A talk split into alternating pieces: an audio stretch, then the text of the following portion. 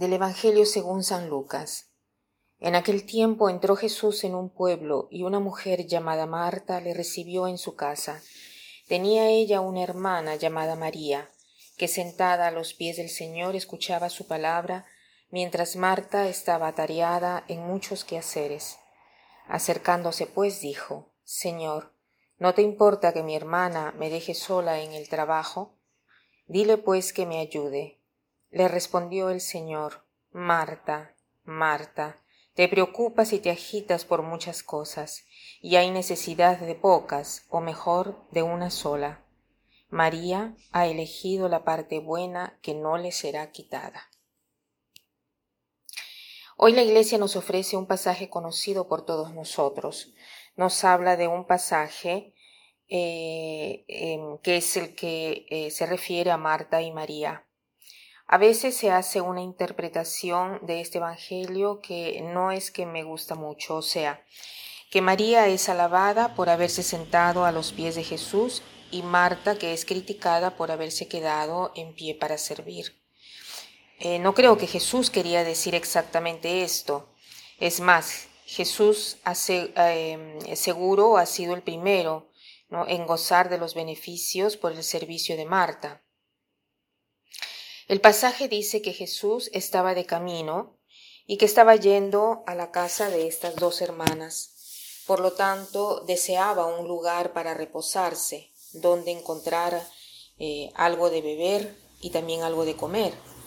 Yo diría que se necesita una sola cosa y que ésta puede ser expresada con las palabras. Con esto es como si le sugiriese Jesús a Marta de sentarse junto a María. Pero aconsejaba a Marta de asumir el comportamiento de María, el de escuchar su palabra. El pasaje nos presenta a cada una con un verbo. El de Marta dice hospitó a Jesús y de María dice que escuchaba su palabra. Eh, hospedar a Jesús y escuchar su palabra. Estos dos verbos demuestran una acogida, eh, y un afecto hacia Jesús que de igual modo es pedido a cada uno de nosotros.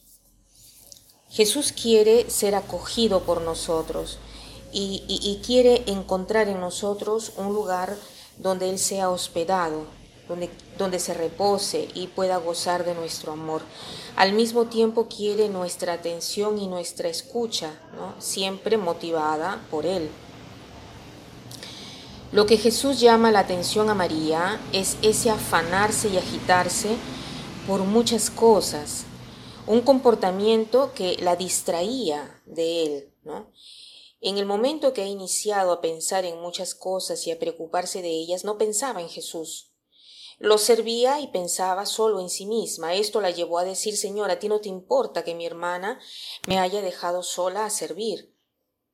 Ese sentirse sola es lo que le disturbó el corazón a Jesús, ¿no? Dice que María ha escogido la parte mejor porque María escogió de estar con Jesús. Yo creo que con esta respuesta Jesús está invitando a Marta no tanto para imitar a María, cuanto a, a regresar a su hospitalidad inicial. ¿no? Quiere recordar a Marta que la parte mejor es vivir todo con Él, ya sea en la oración, ya sea en el servicio. La invitación es estar con Él, tenerlo presente en el corazón y en el pensamiento. Claro que se requiere un equilibrio, el momento de silencio y de oración personal son esenciales para poder vivir el resto del día con Jesús. Pero ese estar con Él sentados a sus pies no puede ser limitado solamente a escuchar su palabra. Debemos hospedarlo y eh, escucharlo constantemente en todo lo que hacemos. O sea, debemos imitar ya sea María, ya sea Marta. Debemos darnos cuenta de esto durante el día, mientras trabajamos, si estamos de vacaciones con la familia, mientras hacemos nuestros deberes de cada día, y renovarle el deseo de estar con Él diciéndole, Aquí estoy, Señor, en tu presencia mientras hago oración, mientras lavo los platos, mientras juego con mis sobrinos, mientras enfrento esta reunión de trabajo, etc. Y para terminar, quiero citar un versículo de la primera lectura que nos habla del amor que dice así. Dios es amor y quien permanece en el amor, permanece en Dios y Dios en él. Que pasen un buen día.